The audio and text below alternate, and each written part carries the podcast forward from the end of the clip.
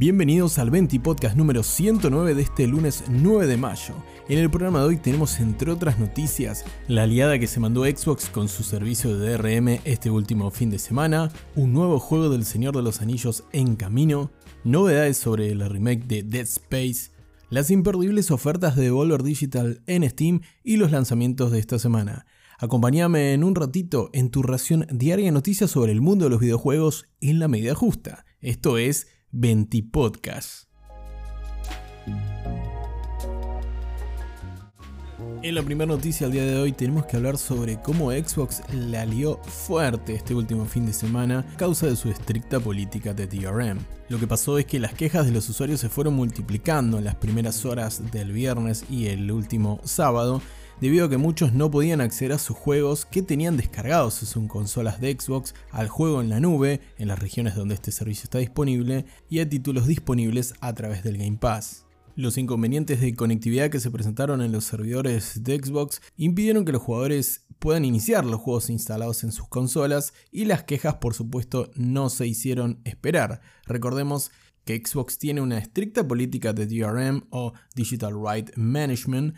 por su sigla en inglés, que indica que cada vez que vos querés jugar un juego, sea descargado o incluso físico, se generará una llamada a los servidores de Xbox para validar que el título que estás intentando jugar es tuyo, que no lo pirateaste, que no instalaste nada pirata en la consola. Al ser tan estricto el sistema y el proceso de Xbox, hace imposible que puedas jugar si te quedas sin conexión a internet o si los servidores contra los que se valida esta solución de DRM se viesen interrumpidos, como ha ocurrido el último fin de semana. Si bien esto se fue solucionando a lo largo del fin de semana y el domingo ya estaba normalizado prácticamente en todo el mundo, esto suscitó muchas quejas por parte de los usuarios, ya que te compraste un juego, lo tenés instalado en las consolas, déjame jugarlo. Tal fue el lío que se armó y las quejas de los usuarios que fueron escalando al no poder acceder el último fin de semana a sus juegos, que incluso voces reconocidas del ambiente de Microsoft y de Xbox, como el propio Parrish Lilly, el host del último showcase de Xbox de 2021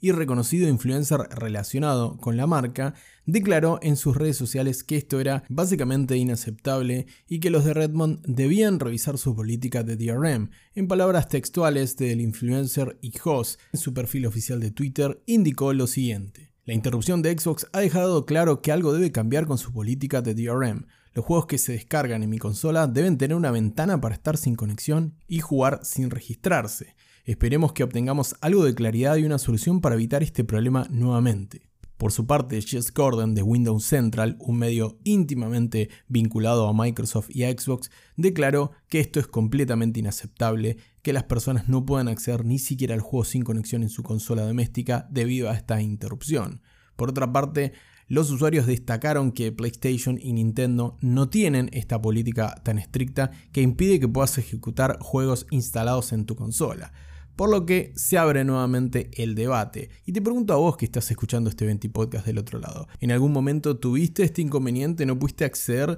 a tu contenido o a tus videojuegos independientemente de la plataforma en que lo uses? Recordemos que, por ejemplo, la misma Steam, la plataforma más famosa para el gaming de PC, posee una política de DRM que guarda similitudes con la de Xbox, pero que te permite acceder a los juegos incluso sin conexión y también tiene una lista de juegos que no tienen DRM, es decir, no están validando contra el cliente de Steam ni necesitan ejecutar el cliente de Steam para poder acceder a estos juegos. No es el caso de PlayStation o Nintendo comparándolo directamente con las consolas, que es un universo completamente diferente al de PC. Pero de vuelta, ¿te ocurrió en algún momento ¿Qué opinas al respecto en un mundo que está completamente digitalizado, que estás escuchando este podcast a través de una plataforma digital, que escuchas tu música y consumís contenido a través de plataformas digitales que se basan en servicios disponibles en servidores a lo largo y ancho del mundo y que si se cae la internet se va todo al garete básicamente? ¿Crees que hay que volver al soporte físico? ¿Hay que volver a comprar discos y sí para jugar a nuestros juegos?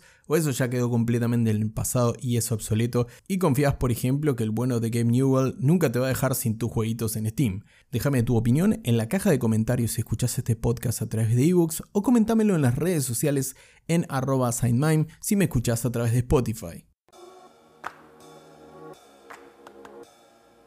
Continuamos con este evento y podcast para hablar sobre el anuncio de Electronic Arts sobre el mundo de Tolkien. Y sí, sí, desde ya te digo que calmemos las tetas porque no sé si es una buena noticia lo que vamos a contar a continuación. EA anunció el desarrollo del próximo juego basado en la Tierra Media llamado The Lord of the Rings Heroes of Middle Earth, o El Señor de los Anillos, héroe de la Tierra Media, como se diría en Rafael Calzada. Este nuevo juego está basado por supuesto en el mundo fantástico, creado por Tolkien, y si te estás esperando una aventura épica de acción o incluso un juego estratégico de combate en tiempo real para tu PC con esa gráfica 3090 que igual sé que no tenés, bueno, anda calmándote y bajando las expectativas porque esto se trata de un juego para móviles desarrollado por el estudio Capital Games de Electronic Arts. El propio comunicado escueto, por cierto, de EA al respecto, describe este nuevo juego como una experiencia de estrategia y de competitividad social basado en coleccionables, un RPG coleccionables, estos juegos de móviles en los cuales vas farmeando y farmeando hasta desbloquear nuevas unidades que vas coleccionando simplemente por el hecho de mantenerte jugando en el vicio, en el subte, en el colectivo o como para matar un poco el rato. De todas maneras, estos no son tan malas noticias si nos ponemos a pensar que Electronic Arts se pone con la franquicia de Tolkien nuevamente y que esto puede anticipar un desarrollo mayor ya sea para PC o para consolas. Igualmente, dejemos de lado el prejuicio con los juegos para móviles, que es un mercado que crece año tras año de forma increíble y hasta no ver funcionando este Heroes of Middle Earth, la verdad que no podemos dar veredicto. Aún así, te vuelvo a consultar. Déjame en los comentarios tu opinión sobre si te gustaría que vuelvan juegos a gran escala o AAA de la franquicia The Lord of the Rings y algún juego en particular que haya sido tu favorito. Recuerda, si lo estás escuchando en ebooks, tenés la caja de comentarios para dejarme tu opinión. Si estás escuchándome desde Spotify, puedes comentármelo en arroba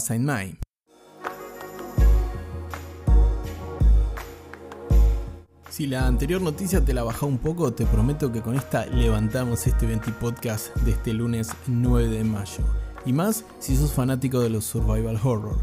Es que el próximo remake de Dead Space anunció un nuevo evento para el próximo jueves 12 de mayo. Se transmitirá en directo en los canales oficiales de YouTube y Twitch de Motive Studios, el estudio por supuesto detrás de la remake del título de 2008 y que comenzará aproximadamente a las 2 de la tarde hora local de Buenos Aires. Este evento de streaming en el que veremos un poco más sobre este esperado remake se centrará especialmente en aspectos artísticos del nuevo juego y en la tecnología implementada para el remake del survival horror de 2008. El perfil oficial de Dead Space en Twitter anticipó que este jueves vamos a ver novedades sobre efectos visuales, personajes, ambientes, e iluminación y posiblemente veamos un poco más del juego corriendo en tecnología de nueva generación, es decir, en PC de última generación, en PlayStation 5 y en Xbox Series, por supuesto. Así que si estás manija con el próximo juego de Dead Space, yo que vos me iría poniendo una alarma para el próximo jueves a las 2 de la tarde.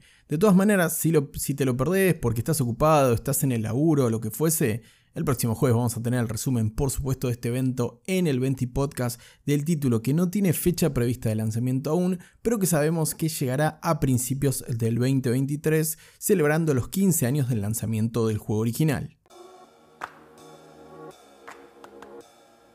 Continuamos con este 20 podcast y te comento que si no puedes esperar a jugar al 2023 a, Dead Space Remake, lo que puedes hacer es aprovechar la promoción de Devolver Digital Council Publisher Sale que está disponible hasta el próximo 15 de mayo en Steam. Si esto suena a una publicidad o a contenido eh, pago, pero la verdad no, no es así. Y además Devolver Digital es uno de mis publishers favoritos, tiene juegazos realmente que están en oferta y si te olvidaste de comprar alguno de ellos o no pudiste en su momento, te invito a que cheques en Steam las ofertas. Tiene por ejemplo entre los últimos lanzamientos a Shadow Warrior 3 o Weird West, un gran juego que jugamos en el canal de Twitch, con un descuento de entre 40 y 25% respectivamente, y después lanzamientos del último año que fueron increíbles como Inscription, como Death's Door o como el propio Loop Hero, un juego que me encanta, que tiene un 67% de descuento para que pagues en pesitos antes de que aumente, no digas que no te avisé. Y te comento, perdón, es hasta el 16 de mayo, me corrijo porque estoy leyendo exactamente en este momento la información, para no pifiarle tenés un día más, no hasta el 15, tenés hasta el próximo 16 de mayo para aprovechar esta Publisher Sale que tiene descuentos de hasta el 90% en el catálogo de Devolver Digital hasta el próximo 16 de mayo. Después, no digas que no te avisé. En la última noticia de este 20 podcast, como ya es tradicional los lunes, vamos con los lanzamientos más importantes de esta semana para que no se te escape ningún título que quieras jugar. En el primer lanzamiento relevante esta semana tenemos Euden Chronicle Rising que llega mañana 10 de mayo a Xbox Series X, S, Xbox One y PC, exclusivo de Xbox en consolas, que además está incluido en el Game Pass. El título de acción RPG de avance lateral que servirá de precuela para el título del año próximo, Euden Chronicles 100 Heroes, que está creado por alguno de los co-creadores del mítico Suikoden de Super Nintendo y que como te digo, si te gustan los juegos de acción, los JRPG y los juegos pixelados con una estética así, que recuerda mucho estéticamente a esta camada, esta horneada de nuevos JRPG basados en la tecnología 2D HD de Nintendo Switch, pero en este caso para Xbox y para PC, como por ejemplo Octopath Traveler. Así que si te gusta el JRPG y te gustan los juegos de acción, Aiden Chronicle llega mañana a Xbox, consolas Xbox y PC. Mañana también llega la segunda parte de un titulazo, uno de los juegos que más me han gustado en, lo que es el terreno indie, un gran Souls-like, un gran homenaje a los Dark Souls, como es Salt and Sanctuary, que recibe su segunda parte llamada Salt and Sacrifice. Sí, bueno, no se mataron con la originalidad del título, pero esperemos que mínimamente esté a la altura del lanzamiento de 2016 y que tendrá esta continuación que agregará entre otras cosas el juego en cooperativo a partir de este 10 de mayo en consolas PlayStation 5, PlayStation 4 y PC. Y por último, el próximo 13 de mayo, el viernes, llega Evil Dead The Game, para PlayStation 5, Xbox Series X, S, PlayStation 4, Xbox One, Switch y PC, en un multijugador de acción que recuerda bastante a Dead by Daylight, pero en este caso en el universo de Evil Dead, las cintas de terror de culto de los 80 protagonizadas por el mítico Bruce Campbell. Así que si sos un boomer o te gusta el horror grotesco americano de los 80, no te puedes perder este nuevo multiplayer con Evil Dead The Game, que llega este, el último día de la semana, el viernes 13. O justo el viernes 13, que lo estuvieron bien el equipo de marketing ahí, ¿eh? Cerramos de esta manera un nuevo Venti Podcast. Muchas gracias por tu compañía. No te olvides dejar tu follow si me estás escuchando en Spotify o tu sub si me estás escuchando en ebooks. Y además recordad que Venti Podcast ahora tiene un perfil en TikTok. Así que si estás aburrido, aburrida, o estás ahí con el insomnio que te está matando y estás viendo bailecitos medio balicones, puedes podés seguir a Venti Podcast también en TikTok y enterarte también con un vistazo, con un swipeazo de las últimas novedades del día en el mundo de los videojuegos. Nuevamente, muchas gracias por tu compañía, te mando un gran abrazo y que tengas una muy bonita tarde.